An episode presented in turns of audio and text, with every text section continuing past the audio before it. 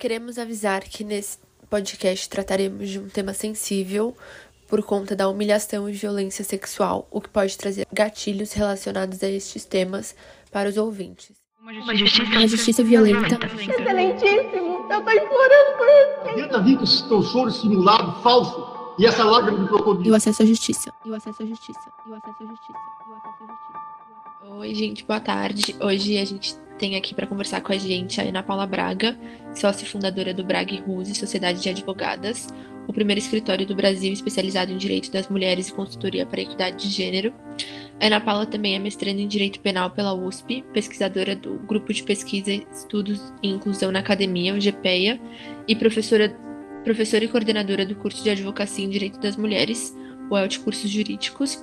Além de especialista em violência doméstica e familiar, ela integra a Comissão de Mulher Advogada da OABSP e a Rede de Feminista, Feminista de Juristas. A conversa com a Ana será mediada por mim, então acho que podemos começar. A primeira pergunta que a gente vai tratar é o que são estereótipos de gênero. Bom, primeiro gostaria de agradecer o convite para estar aqui, é um prazer poder participar é, desse trabalho. Acho muito importante que esse tipo de discussão esteja sendo é, trazido para para salas de aula, para a formação de futuras juristas. Então, fico contente em poder contribuir um pouquinho que seja e tratar desse caso tão emblemático, né, que infelizmente não é um caso isolado no nosso no judiciário brasileiro, mas eu acho que ele tem muito para a gente aprender sobre o que falta avançar, né. É, com relação à, pergunta sobre estereótipos de gênero, né, é, para a gente entender o que, que são estereótipos de gênero, a gente precisa dar um passo atrás. Acho que primeiro a gente precisa entender como que a nossa sociedade ela é fundamentada, né? Nós somos, nós vive, vivemos em uma sociedade machista, em uma sociedade com uma divisão uh, entre homens e mulheres e que se fazem papéis sociais em cima dessa, se constroem papéis sociais em cima de uma dicotomia uh, sexual uh, biológica. Então, isso né, é uma questão muito secular, já vem de muito, muito, muito, muito tempo. A gente vem combatendo essa construção, mas basicamente é essa divisão que faz com que mulheres de, desempenhem determinados papéis sociais e homens determinados papéis sociais, que gera todo esse polo de desigualdade, né? Porque a gente não tem só um problema que são é, mulheres segundo a sociedade, devem exercer papéis, por exemplo, de maternidade, de cuidado, tarefas domésticas, enquanto homens devem exercer o papel produtivo. A gente tem uma hierarquização desses papéis, então a gente tem uh, uma sobrevaloração dos papéis que são ditos como masculinos em detrimento dos femininos, e isso gera polos de dominação e submissão. Né? Então, quando a gente pensa em estereótipos, a gente está pensando em generalizações. São generalizações de determinados grupos sociais, em que a gente parte do pressuposto de que é, se uma pessoa pertence a um determinado grupo, ela obrigatoriamente vai ter determinadas características. Então, a gente tira a individualização dos, dos, dos pertencentes a esses grupos, e o pior é que muitas vezes esses estereótipos e essas generalizações, elas geram preconceitos. Então, a gente cria essas generalizações em cima de uh, preconcepções, e no caso, quando a gente fala de gênero, a gente está construindo justamente em cima dessa dicotomia homem-mulher, dessa binariedade da divisão sexual do trabalho. Então, é, quando a gente atribui características às mulheres, como, por exemplo, docilidade, passividade, a mulher tem que ser recatada, a mulher não pode exercer sua sexualidade, enquanto homem, ele é agressivo, ele é dominante, ele tem uma sexualidade exacerbada, é, tudo isso a gente está falando de estereótipos, né? Como se todas as mulheres tivessem que performar dessa forma e todos os homens tivessem que performar dessa forma. Então, estereótipos de gênero, eles passam por esse lugar, né? Do que, é o papel da mulher, qual é o tipo ideal de mulher, o que, é o papel do homem, é, o que, que é uma masculinidade exemplar e por aí em diante. É, acho que foi uma resposta muito boa, uma aula muito boa que você retomou bastante conceitos históricos, né? Acho que a gente pode seguir para um caso mais específico da Mari Ferrer, focando em o que é a violência institucional e como ela foi praticada nesse caso. A violência institucional, ela é a violência que é praticada pelos próprios agentes de justiça, pelos representantes das instituições. Então, quando a gente fala da violência institucional praticada pelo Poder Judiciário, a gente está falando de uma violência que é cometida por todos os agentes de justiça, sejam os juízes, sejam os promotores, sejam os advogados, os servidores que atendem à justiça, os peritos, as delegacias, enfim, tudo que faz parte do sistema de justiça que comete violências é, estruturais e violências contra as pessoas que deveriam estar tendo o seu direito é, e a sua justiça garantidas, né? Então, quando é, uma mulher ela busca o acesso à justiça e ela é julgada, ela é menosprezada, ela é humilhada, ela é desacreditada, isso é uma forma de violência institucional que é uma violência calcada no gênero, né? Então, novamente, em cima de estereótipos. A gente parte do pressuposto que as denúncias que as mulheres fazem não são válidas por uma série de motivos. Ou porque se tem esse preconceito de que as mulheres são mentirosas, de que as mulheres só fazem denúncias para prejudicar um homem, então sempre tem um interesse escuso por detrás, ou ela quer fama, né? No caso da Mari Ferrer, por ela ser uma blogueira, ela ser uma menina famosa, acham que ela quer é, tirar proveito nesse sentido, ficar famosa, como se qualquer mulher achasse legal ter essa, você ficar famosa por você ter sofrido uma violência, acho que ninguém quer isso. É, tem gente que acha que julga que é interesse, que está fazendo isso para poder arrancar dinheiro. É, então a gente tem uma série de dessas uh, pressuposições de que as nossas denúncias não são válidas e tudo isso descredibiliza o relato das mulheres sendo que é, a maior parte das mulheres busca a justiça porque elas precisam de uma, de uma guarida jurisdicional, né? Até tem, tem uma pesquisa que foi feita, se eu não me engano, na Inglaterra, né, porque a gente tem essa crença de que as denúncias em casos de estupro são, em sua maioria, falsas. Não tem nenhuma base que comprove isso cientificamente. Foi feita uma pesquisa, acho que foi na Inglaterra, que constatou que o número de falsas denúncias em casos de violência sexual são iguais às de falsas denúncias em qualquer outro tipo de delito. Mas quando a gente denuncia, por exemplo, um roubo, um furto, ninguém parte do pressuposto de que a sua denúncia é falsa, mas quando a gente denuncia um estupro, já partem desse pressuposto. Então, no caso da Mariana Ferrer, a gente viu uma série de violações, seja com relação à credibilidade da denúncia dela, né, e é um caso muito chocante, porque tem muitas provas. E é muito difícil um caso de violência sexual deixar tantas provas como no caso dela, e ainda assim o agressor foi absolvido, porque essas provas foram né, foram é, é, distorcidas para criar essa imagem de que ela estava mentindo, né? Enfim. Então, a gente viu, tem essa violência institucional de todas as barreiras que ela sofreu para tentar fazer o caso dela virar uma denúncia criminal, seja no inquérito que ela veio denunciando, né? Então, o fato dela ter essa posição pública, dela ser uma blogueira, ela aproveitou para divulgar é, todas as violências que ela estava sofrendo, coisas que muitas mulheres não fazem, então às vezes ficam na invisibilidade essas, essas violações, e além de toda a humilhação que ela sofreu é, durante a audiência, o que é um absurdo, né? Ela foi. É, expuseram fotos pessoais delas, fotos íntimas, é como se isso justificasse um estupro, ou fosse questionado o caráter dela, como se também isso justificasse ela sofrer qualquer tipo de violência sexual. Então, assim, foi, é, foi um show de horrores em que se distorceu o foco, né, o foco da denúncia é apurar se aquele indivíduo cometeu ou não estupro. E aí virou um show, né, uma investigação se aquela mulher era digna ou não de ter uma tutela penal e é, de ter sido estuprada, quase como que naquela, naquela retomada da mulher honesta, né? Então, que a gente já não tem no código desde 2005.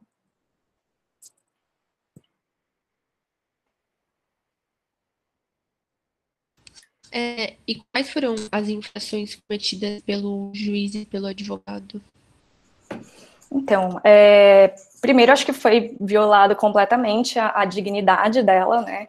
o direito a, a ter um, a ser bem tratada. Eu acho que isso nem precisaria estar na lei. Agora a gente está criando uma lei para que se diga que a vítima deve ser tratada com dignidade.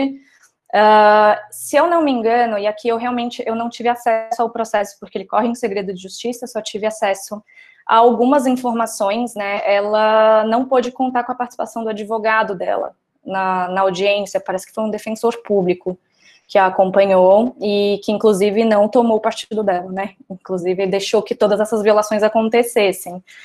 É, a gente tem a lei do minuto seguinte, por exemplo, né? Que ela, apesar dela tratar do atendimento médico hospitalar de vítimas de estupro, ela tem disposições que falam que todos os agentes do sistema, né, que vão, seja do sistema de justiça, seja do sistema de saúde, devem tratar a vítima com humanidade e dignidade. Isso foi completamente violado no caso dela. Então, enfim, foram uma série de violações é, terríveis que aconteceram. Acho até mesmo que uh, crimes contra a honra dela foram cometidas pelo advogado quando ele passou a, a ofendê-la, né, dizer que ela não, que ele teria uma vergonha de ter uma filha como essa, e isso foge completamente do escopo do processo, foge completamente do, do direito de defesa. Você falou bastante do, do paradoxo que aconteceu, né, tipo, as mulheres serem violentadas para não denunciar e tipo quando elas denunciam elas também estão sendo violentadas né? Então as pessoas ficam meio que presas nesse sei lá nesse universo paralelo em que você não consegue denunciar porque as pessoas não acreditam em você e quando você denuncia as pessoas também não acreditam em você né? Como como acessar a justiça diante disso é, realmente, é, esse é um grande problema que a gente enfrenta, porque a gente já tem todas as barreiras pré-processuais, né? Então, que são as barreiras de romper com questões como vergonha, como medo, é, problemas estruturais. Então, tem mulheres que moram em, lo em, localidades distantes, que não conseguem acessar uma delegacia, que não conseguem acessar é, um ju o judiciário, que não conseguem, às vezes, acessar um hospital, né? Então, quanto mais ter realmente um processo na justiça. Mas quando a gente já conseguiu passar por todas essas barreiras, que não são poucas, vem a segunda fase de, de, é, de violações, né, que são as violações cometidas pelo próprio sistema de justiça. E a gente tem, no caso, nos casos de violência sexual, muito essa dificuldade probatória. Então, assim, é, muitas quando a violência sexual é um tipo de violência que geralmente acontece quando está só vítima e agressor. Então, geralmente a gente tem só a palavra da vítima contra a palavra do agressor. Quando muito, a gente tem um exame de corpo de delito, que é, ou, por exemplo, um, um exame pericial, no caso da Mariana, teve o, é, o, o, esperma, né, com o DNA positivo, então, assim, a gente tem muitas provas, é, e, pela minha experiência, geralmente um exame de corpo de delito, quando dá positivo, é, é uma prova bastante forte para condenar, mas é raro dar positivo, porque o exame de corpo de delito, ele vai, quando a gente fala de violência sexual, ele vai atestar se houve uma lesão ou não. E não é toda violência sexual que deixa lesão. Especialmente se a gente fala de estupro de vulnerável. Estupro de vulnerável é, é mais difícil ainda que deixe qualquer lesão, porque não tem a resistência da vítima.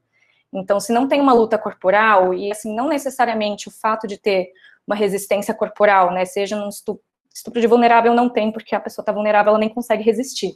Mas num estupro é, comum, digamos assim, né? Forma equivocada de se colocar, mas é, existe essa crença de que a mulher precisaria ter uma luta corporal e se não teve essa luta, então não, não seria estupro, isso está equivocado. Né? A gente, nem, nem todo uso de força, de ameaça, pressupõe essa luta corporal. Até porque a mulher ela não precisa ser uma heroína, né, para salvar a própria vida em detrimento de um estupro. Mas é, mesmo quando a gente está diante desses casos que são mais violentos, né, fisicamente, nem sempre o exame de corpo de delito dá conclusivo. Às vezes porque já passou algumas horas que essa mulher foi fazer a denúncia, ou ela foi buscar atendimento médico primeiro, ou ela ficou com medo, ou ela ficou com vergonha.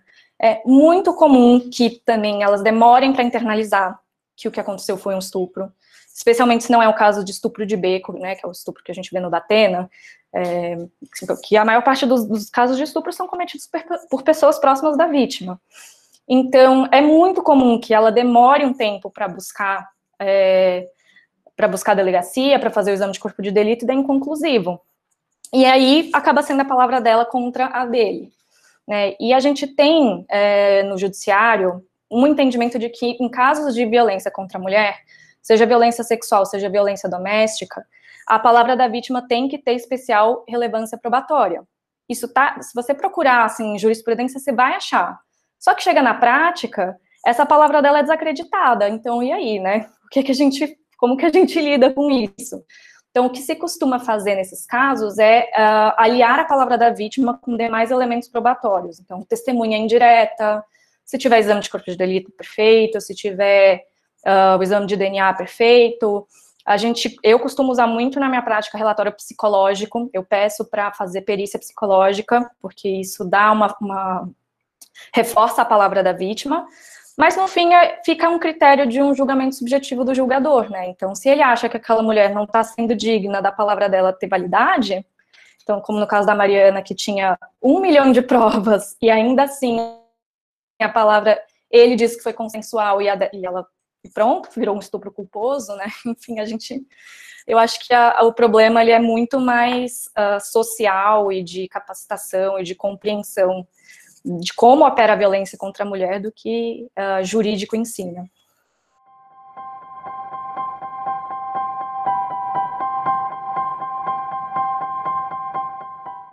Você podia falar um pouco sobre tipo, toda a repercussão e todo o impacto no direito que teve essa expressão da época, estupro culposo? Sim, então, essa expressão, assim, ela não está escrita no caso, né? É, o juiz não absolveu dizendo que foi um estupro culposo, mas pela narrativa, pela construção, se cunhou essa expressão, porque basicamente ele disse que não teria o dolo de estuprar, né? E o, o estupro ele é um crime que só acontece na modalidade dolosa. Então, não havendo dolo, é, exclui-se a prática do crime, né? Então, é, o juiz foi por essa argumentação, dizendo que ele não tinha a intenção de estuprar. Só que aí a gente cai de novo nisso, né? A palavra dela contra dele. E aí, é, se a vítima está dizendo que não teve consentimento, isso tem que ser suficiente. Né, especialmente porque a gente tem todas as outras provas de que houve uma violação sexual, de que houve uma conjunção carnal, de que houve ato libidinoso, enfim. É, então, essa, cunhar essa expressão de que não teve intenção de estuprar, como se fosse um, estupro culposo, basicamente você está eliminando os crimes sexuais, né? Porque aí qualquer agressor vai falar, não tive intenção. Então, sendo que a chave é o que muda o consentimento, né? No caso do estupro. Então, é, é bem problemático, isso abre uma porta muito perigosa, um, pre, um precedente muito perigoso na, assim, no sentido contrário de todas as reivindicações que as mulheres têm feito para que as violências que elas sofrem sejam reconhecidas. E aí, no caso, como esse, esse caso ganhou muita repercussão, essa audiência foi gravada, que foi até uma vantagem da, da pandemia ter feito os processos virarem online, é que a gente consegue gravar com mais facilidade, né? Então, a gente teve, assim, uma reação também, por um lado, bastante positiva de vários órgãos, como a OAB, o CNJ, até ministros do STF, né, que comentaram esse caso e, e notaram o absurdo que é isso, né? É, mas, por outro lado, assim, chegou até, agora tem projeto de lei, né, para coibir esse tipo de coisa, eu acho um pouco demais também, porque a gente tem que fazer um, uma lei para dizer o óbvio, é, um, um atestado de que a nossa sociedade falhou completamente, né, mas é, eu acho que foi muito importante essa repercussão desse caso para trazer luz para as questões que a gente ainda enfrenta, né, e as dificuldades que a gente tem para fazer a letra da lei valer. Considerando esses casos de violência doméstica, você falou que a legislação meio que se prepara para todos os casos, né? E no final fica dependendo do elemento subjetivo, que é o do julgador. É, quais as consequências de impunidade nesses casos? Então, aí, é, bom, acho que tem algumas questões mais complexas, porque eu não acredito que simplesmente o, só o judiciário é o que vai resolver os casos de violência contra a mulher. Né? Eu não acho que simplesmente é uma sentença condenatória que vai fazer com que magicamente a nossa sociedade pare de agredir as mulheres. Mas, ao mesmo tempo, quando você tem todo, você tem uma lei que não funciona, você tem é, provas que não servem para nada, você tem um descrédito na justiça, isso gera, de alguma forma, uma validação também, né, para que é, esse tipo de situação continue acontecendo. Então, acho que gera essa sensação dessa impunidade, né? É, inclusive, assim, pesquisas que mostram por que, que muitas mulheres não denunciam, um dos fatores é justamente o descrédito no sistema de justiça. Eu vou passar por tudo isso, vou fazer uma denúncia, eu vou ser humilhada, eu vou ter que conviver com essa história durante um tempão, eu vou ter que né, provar que eu tenho valor, né, que eu estou falando a verdade, para chegar no final e não acontecer nada, para que, que eu vou fazer tudo isso, né? Então, acho que gera essa sensação de impunidade, sim, mas, ao mesmo tempo, eu não acho que só a punição é, jurídica é o que vai resolver o problema. Você pensa em meios extrajudiciais para resolver esses conflitos ou esses problemas, ou formas de acesso à justiça que não sejam via judiciário? Então, eu acho que primeiro é, é, é uma. A gente precisa passar por uma transformação sociocultural, né? Que é, é, é uma transformação profunda, mas eu acho que o movimento de mulheres tem contribuído muito para isso. Se a gente for olhar o quanto que a gente mudou a mentalidade em pouquíssimo tempo, né? É, isso dá uma esperança de que a gente, com o tempo, vai conseguir realmente superar esses problemas. Acho que as, cada geração que está vindo já é mais consciente nisso, né? Assim, questões de gênero, questões de direitos LGBT, que ia mais. Então, é até aquela coisa que às vezes a gente fala: olha, na época do meu avô, é, isso era normal. Na época do meu pai começou a ser questionada. Na minha é um absurdo, na próxima não vai existir. Então, eu acho que o caminho é muito mais passando por aí, por a gente ter educação, por a gente ter medidas políticas públicas, né? Mas dentro disso o judiciário ele tem que fazer parte também. Ele não pode ser uma ser esquecido como se não fosse parte de todo esse, de toda essa teia que a gente tem que fazer para conseguir é, ter uma melhor, uma melhor garantia de acesso a direitos e igualdade. Né? Nessas situações, quais aspectos podem dificultar a busca por acesso à justiça nesses casos? Então, são muitos, né? Desde, como eu falei no começo, é, você, a gente tem primeiro questões é, pera, vou reformular. uh, a gente tem muitas barreiras de acesso à justiça, sejam barreiras uh, estruturais, barreiras, por exemplo, de localidade. Então, como, né, não são todas as cidades que têm delegacia, quanto mais delegacia da mulher, não são todas as cidades que têm IML, então, se, né, vamos por uma mulher que sofreu um estupro, ela precisa passar por um exame de corpo de delito. Mesmo que esse exame vá ser inconclusivo, porque né, pode ter demorado e tudo mais, o ideal é que ela passe pelo exame o quanto antes para a gente conseguir preservar essas provas. Mas e se não tem um IML na cidade dela? Como que ela vai fazer? Né? Muitas mulheres não têm dinheiro para se locomover, não tem dinheiro, às vezes, dentro da própria cidade para se locomover. Para pegar um ônibus, para pegar um metrô e ir até a delegacia e pedir que a viatura leve ela para o IML. Né? Isso quando ela consegue fazer o boletim de ocorrência, porque para ela fazer o IML, ela precisa primeiro fazer o BO. Então, a gente tem essas questões estruturais, tem as questões de, da, do próprio julgamento né, da sociedade sobre, sobre todo o estigma que recai sobre mulheres que sofrem violência sexual. Então, é, a culpa, o medo, a vergonha. Então, é, tem muitas mulheres, essa questão da culpa, ela é muito forte, né, especialmente porque a gente coloca como se a culpa de qualquer violência fosse da mulher. Então, é por que, que você estava de roupa curta? Por que, que você bebeu? Por que, que você saiu à noite sem ninguém? Não tinha nenhum homem com você? Mas se tinha um homem, por que, que você confiou nesse cara? Você não sabe que homem faz isso mesmo? Que homem se aproveita? Então, são uma série de justificativas e que a gente mesmo internaliza, que a gente mesmo às vezes acredita e se culpa e tem medo e tem vergonha. As mulheres, medo é, também, né? Vou denunciar e se ele me retaliar, e se ele vier atrás de mim. Então, são muitas e muitas uh, questões que primeiro precisam ser rompidas, depois uma vez que rompeu, conseguir esse acesso, conseguir chegar na delegacia, na delegacia conseguir ter o BO registrado, quando a polícia não manda você ir embora de volta para casa. E ali, assim, várias são as desculpas que são colocadas, desde é, hoje está em flagrante. Então, se eles estão fazendo flagrante de, de qualquer outro delito, eles já não te atendem. Aí te manda de volta para casa. Ou manda você ficar esperando lá, toma lá um chá de cadeira. Eu já tive caso de chegar num absurdo de falarem que não iam registrar o BO porque não tinha papel na delegacia para registrar o boletim de ocorrência. Eu fui até uma papelaria, comprei um bloco de papel e deixei na delegacia e falei, vai registrar, vai registrar esse, vai registrar os próximos. E assim, são né, problemas estruturais do Brasil que não tem investimento né, nessas. Isso a gente está falando de São Paulo, imagina em outros lugares. Então, aí às vezes aí você consegue fazer o BO, aí não tem viatura para levar para o IML, enfim, são várias e várias e várias questões. Aí o inquérito fica esquecido lá e ninguém mais toca no inquérito. Aí se a vítima não tem acompanhamento de advogado, fica mofando lá, sabe? Então é, é bem complicado. E como você acha que pode se dar o combate a essa violência institucional? Tipo, seja antes, na hora de fazer a denúncia, na hora de fazer o BO, tipo, você na aula comentou, né, daquele caso que você teve que foi denunciar um caso e encontrou outra mulher que precisava denunciar nem não queriam aceitar. É, eu acho que o primeiro passo é uma capacitação né, de todos os agentes para lidarem com casos de violência contra a mulher.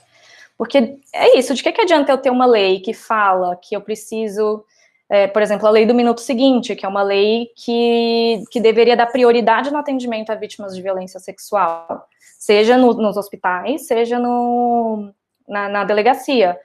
Então, essa lei, sendo que você chega lá, fica a critério do escrivão ou do delegado se ele vai atender ou não vai, sabe? Então, acho que precisa ter é, toda uma capacitação dos agentes de justiça para as questões de gênero, para a sensibilidade de como opera a violência contra a mulher. Então, não, não passar por esse tipo de julgamento, né, de, ah, você está mentindo, mas por quê? Enfim, porque às vezes um questionamento equivocado é o suficiente para ser uma porta que vai se fechar para sempre no acesso à justiça dessa mulher. Então, assim, no mundo ideal, as delegacias tinham que ter assistente social, tinham que ter serviço de psicologia, igual é a Casa da Mulher Brasileira. A Casa da Mulher Brasileira é um, tem os seus suas falhas também, né, mas é um projeto que realmente leva em consideração todas as questões que as mulheres necessitam. Tem brinquedoteca para deixar as crianças, tem casa-abrigo, então, assim, esse tipo de projeto eu acho essencial, e a Casa da Mulher Brasileira, por exemplo, quando ela foi criada aqui em São Paulo, teve todo um trabalho de capacitação dos servidores, desde, por exemplo, as servidoras que, que fazem. Eu não sei, acho que vocês, não sei se vocês já foram lá, mas é, você chega, tem uma entrada com uma sala linda, assim, colorida, com várias frases de empoderamento. Tem Simone de Beauvoir pintado nas paredes, Frida Kahlo, enfim, várias frases é, de empoderamento, frases que falam, ah, você não está sozinha, a culpa não é sua. E aí você passa por uma, primeiro por uma triagem, em que né, vão coletar os seus dados e vão ver qual é o tipo de serviço que você está precisando.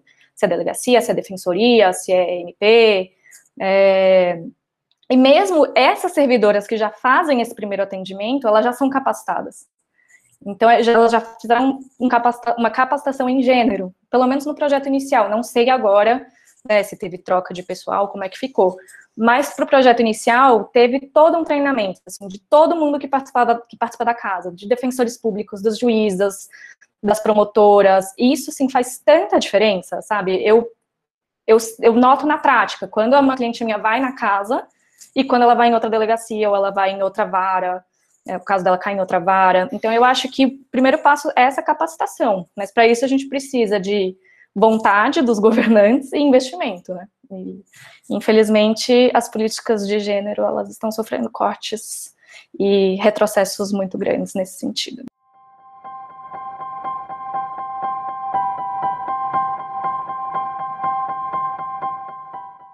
Sim, muito. A gente está vendo um retrocesso gigante diante de todos os posicionamentos do governo em literalmente todos os sentidos. Tipo, nada escapa. É. Mas é muito difícil ser mulher, né? Hoje em dia, tipo, ver o retrocesso acontecendo. Podem ser buscados meios alternativos ao judiciário para esses casos de violência sexual de gênero?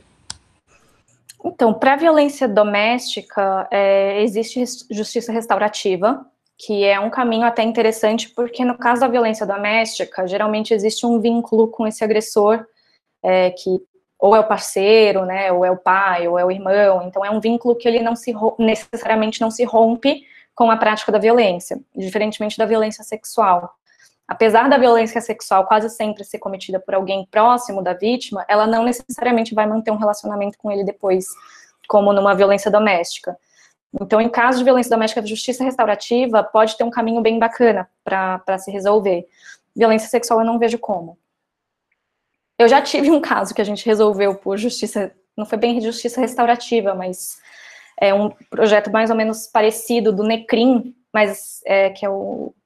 Eu não, não, não lembro de cabeça as siglas, mas é um projeto da polícia que tenta resolver, antes da instauração de inquérito, delitos de menor potencial ofensivo.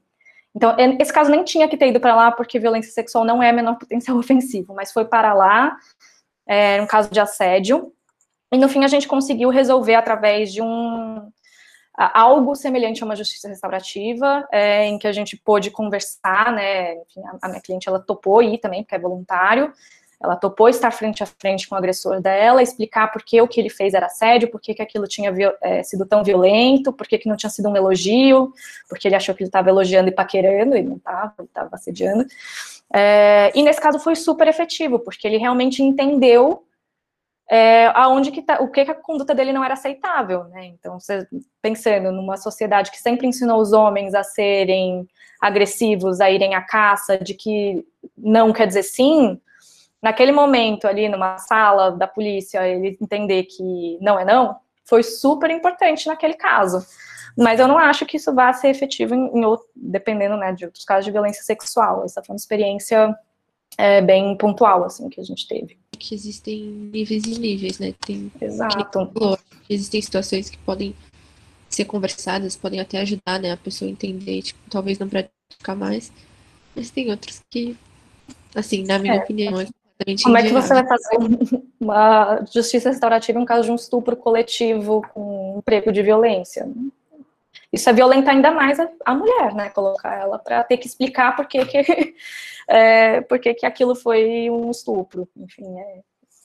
Mas, infelizmente, também acontece de ter a cariação entre vítima e agressor, em, o que não deveria ter, mas às vezes acontece. De colocarem um frente ao outro e falar quem é que está mentindo aqui. Isso é, é uma violência institucional, inclusive. Exato, violências institucionais que a gente vê diariamente, né? Agora, mudando um pouco de assunto, como a violência sexual de gênero é, incide diferentemente sobre mulheres que concentram outros marcadores de diferença, como negras, pobres, imigrantes, lésbicas, trans. Então, esses marcadores, eles precisam sempre estar presentes, né? Porque não é porque nós somos mulheres que nós sofremos as mesmas violências, elas se atrelam com outros marcadores, então mulheres negras sofrem violências específicas, mulheres trans sofrem violências específicas, mulheres indígenas sofrem violências específicas, elas podem ter esse marcador comum do gênero, mas as outras opressões elas vão fazer muita diferença, elas vão individualizar, é, e aqui, e quando eu falo isso, não é um opressômetro de quem sofre mais, mas são violências diferentes, e violências que precisam ser observadas, porque se a gente não observar algum aspecto dessa, dessa transversalidade, às vezes a gente vai estar tá reviolentando essa pessoa, né? Então, é, estatísticas, por exemplo, mostram que as principais vítimas de violência sexual são mulheres negras. É, e aí, pensando num estereótipo de gênero, é, o estereótipo de que a mulher negra ela é mais sexualizada, de que ela é mais fogosa, é, ou então, por exemplo, um tipo de violência que aí não é violência sexual no sentido de, de estupro, mas é uma violência com relação aos direitos sexuais e reprodutivos, a violência obstétrica. A maior parte das mulheres que sofrem violência obstétrica são mulheres negras e pobres, é, porque você tem também, além de todo um acesso à justiça, né, elas terem menos acesso a, a, hospitais de qualidade, tem uma crença de que mulher negra é mais resistente à dor. É, mulheres negras são as que mais é, sofrem com o aborto ilegal, são as principais vítimas de abortamento, é, de morte por abortamento legal. Então, todos esses marcadores, eles precisam ser observados, né? Ou, por exemplo, mulheres trans, existe todo esse estigma de que mulheres trans seriam necessariamente trabalhadoras do sexo, que por isso elas é, poderiam ser violentadas, né? Enfim, como se, de novo, caindo na, na história da mulher honesta, como se uma mulher é, que, que, trabalha com, com, com prostituição, trabalha, né? enfim, que é, está em situação de prostituição, como se ela não pudesse ser violentada, como se isso fizesse parte do, do, do, da, do rolê ali, né? Então, é, existe essa, todos esses marcadores que se operam, fazem com que algumas violências sejam mais cruéis, é, mais marcadas mesmo, ou que o acesso à justiça também seja mais dificultoso para é, certos tipos de mulheres. Sim, e pensando no caso da Mari Ferrer, né? Tipo, a gente viu todas as violências que ela sofreu e ela era uma mulher branca, padrão, de classe média alta. Sim, né? e isso, isso não excluiu ela de sofrer uma violência. Agora, imagina se ela não tivesse todo o acesso que ela tem. É, é, o, quão, o quão ainda pior e mais absurdo tudo isso poderia ser. Então, é, a gente, eu até sempre trago um, um exemplo de um caso que, que eu fiz um trabalho voluntário é, numa região bastante carente de São Paulo, é, numa comunidade em que a gente estava falando, o tema não era, era feminicídio. E aí a gente estava falando sobre, né, as, nossa, super assim, pensando no, no padrãozão que a gente aprende, sabe, de se você apanhar, você chama a polícia. E aí uma das mulheres levantou a mão e falou assim, minha querida, a polícia não entra aqui, Aqui quem domina é o tráfico. Se eu chamar a polícia, quem vai, eu vou morrer. Eu vou morrer se eu chamar, não se eu não chamar. Eu prefiro apanhar quieta. Então, assim, questões que a gente, né, precisa sempre observar quando a gente vai falar de acesso à justiça, é, porque esses marcadores, eles podem fazer muita, muita, muita diferença mesmo. É, sim, tipo, contribuir ainda mais para, né, tornar essa justiça, essa ideia de ter acesso, né, literalmente, à justiça uhum. impossível. Porque antes a gente estava falando de casos que você consegue chegar, tipo, na polícia. Assim, uhum. Você. Então é muito mais complicado. É, você consegue explicar um pouco melhor pra gente o que, que é essa justiça restaurativa? Justiça restaurativa é um método alternativo de resolução de conflitos é, que busca justamente restaurar o vínculo, o tecido social. Então, daí que vem o nome justiça restaurativa. Então, é, ao invés de a gente ir por uma via é, de penalização, ir por uma via de tentar reconstruir os laços e as relações. Então, por isso que ela é mais indicada em casos em que há é, vínculos entre, entre vítima e agressor, por exemplo, briga de vizinho, sabe? É, ou pichação de muro, é, às vezes até brigas familiares, né? Então, a questão da violência doméstica, ela pode ser aplicada com, com cautela, com ressalvas, é, mas a gente não é toda briga familiar que é violência doméstica. Então, às vezes, briga entre dois uh, primos, homens, não entraria dentro da Lei Maria da Penha, mas poderia ser resolvida por uma justiça restaurativa. Então, é, é, é por essa via, é algo meio parecido, assim, com mediação, conciliação, só que ela tem ela, algumas especificidades, é, e ela é mais voltada para o âmbito penal. Outra questão, outra questão talvez que pelo menos me surgiu foi que você citou a percepção subjetiva do julgador como sendo um fator preponderante ali para que tivesse essa violência institucional tão grande no caso da Mariana Ferrer. Aí queria te perguntar, do que a gente tem acesso, né, justamente ao processo, aonde que a gente pôde ver ali uma violência que parte do juiz e que então materializa esse conceito da percepção subjetiva do julgador nesse caso em específico? Eu acho que nessa questão justamente da absolvição pela ausência de dolo, por ser considerado um estupro culposo, né? Então, isso é uma percepção subjetiva do, do julgador, de que naquele caso em específico ele não teve a intenção de estuprar, sendo que a gente tem todos os elementos é, que levam para o sentido contrário, né?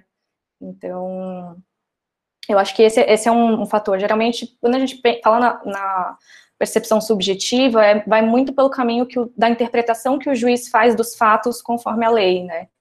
Então, eu tenho, assim, alguns casos que para mim são muito marcantes, em que a gente tem provas é, em violência doméstica, por exemplo, e o juiz considera que é briga de casal.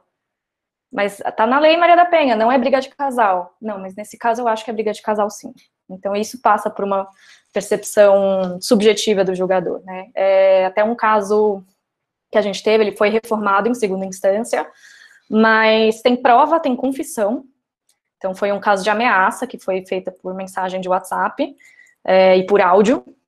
Ele mandou áudios ameaçando, porque enfim, achava que estava sendo traído, e mandou mensagens dizendo que ia matar a mulher e que ia matar o, o, o suposto amante dela. É, e aí ele confessou que ele enviou os áudios, que ele enviou as mensagens, e no final ele foi absolvido porque o juiz entendeu que ele estava passando por um momento de desequilíbrio emocional e que ele tinha motivos para ter saído do sério, porque ele achou que ele estava sendo traído. Então ele tinha motivos para para ter perdido o controle, mas que ele parecia ser um bom homem e que por isso ele não ia ser condenado.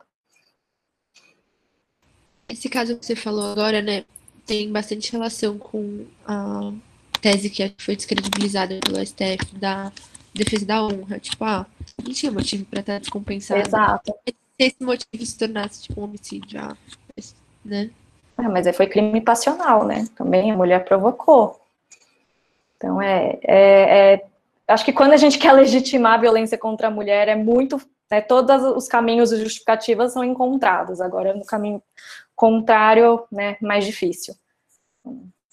É complicado. Mas é, é o que eu falo, precisa passar por capacitação, porque a gente, né, se eu tenho um juiz que é machista, que reproduz machismo, ele não vai enxergar a, as, as subjetividades da violência de gênero ele vai reforçar esses estereótipos e ele vai passar por esse por essas justificativas que fazem com que nós sejamos é, estupradas, agredidas e mortas diariamente. Né? Então... Sim, e é uma pergunta meio difícil, né? Mas o que fazer diante dessa situação? Tipo, o agressor da Marifer foi absolvido.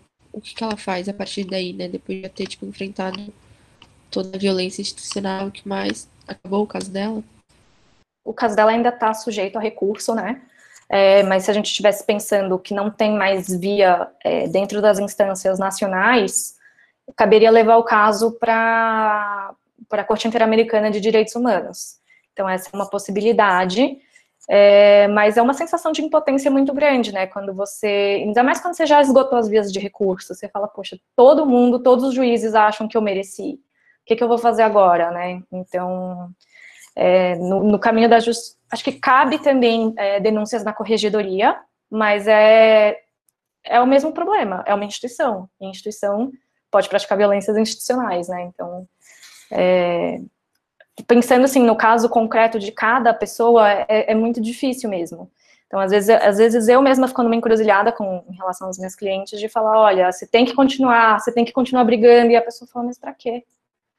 sabe? É, mas eu, assim, eu entendo que no plano individual, às vezes, é muito custoso para cada mulher ter que levar essa bandeira, ter que levar essa batalha, né? Até a corte interamericana, como fez a Maria da Penha, mas num plano coletivo é, é muito importante que a gente é, fale, né, as violações que a gente sofre, que a gente faça como a Mari Ferrer fez, né, é, exponha mesmo.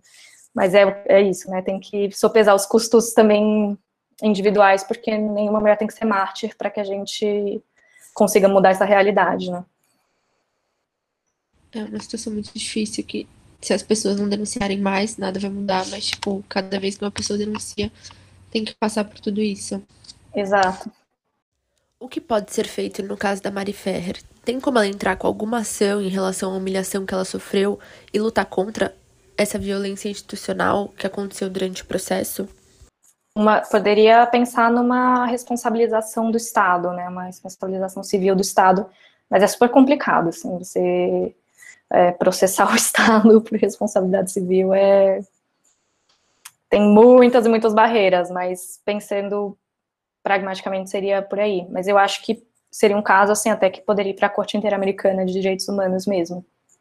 E na, na Corte Interamericana, é, é, é, claro, é difícil acessar a Corte, não é uma coisa que todo mundo consegue, mas o pedido de, de reparação pela violação do Estado é, é uma das vertentes que se pleiteia quando se busca a, a Corte Internacional. E nesse caso de ir até a Corte, tipo, esperar as instâncias até nacionais, como tem, é tão difícil quanto o processo mesmo? Então, a corte ela tem mais uh, requisitos para admissibilidade dos, dos processos, né?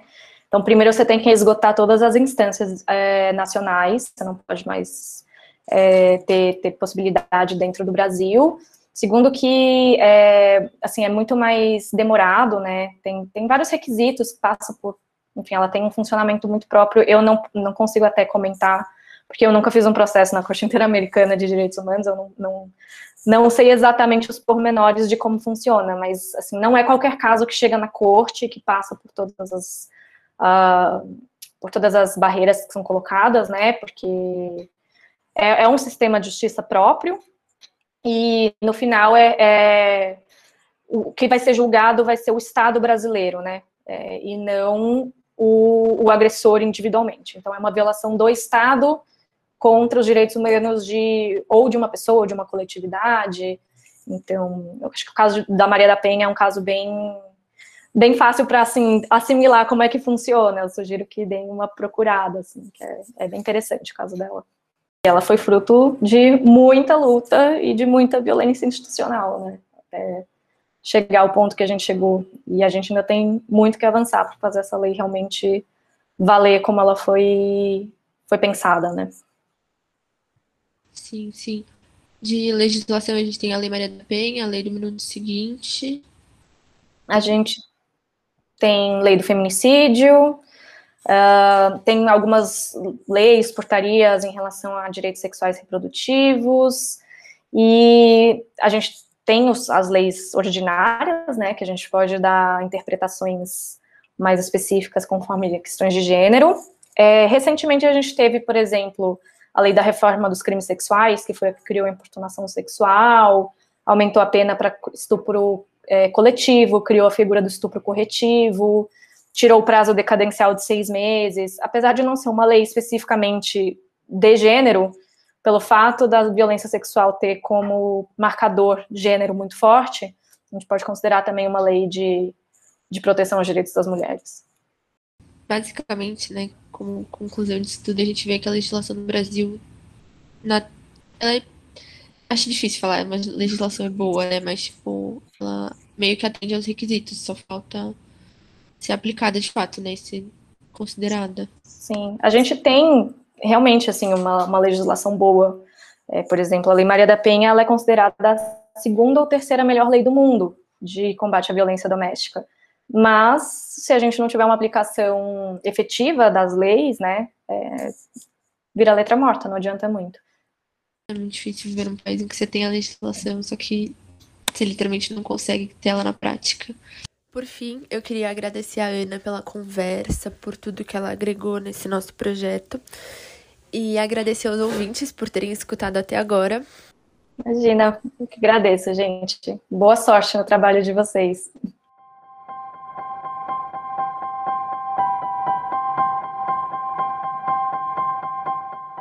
No próximo episódio, nós vamos conversar com a professora Anelisa Bechara e a professora Maria Angela Magalhães, ambas da Faculdade de Direito da USP, sobre a relação entre acesso à justiça e violência institucional, analisando também possíveis soluções e propostas de encaminhamento.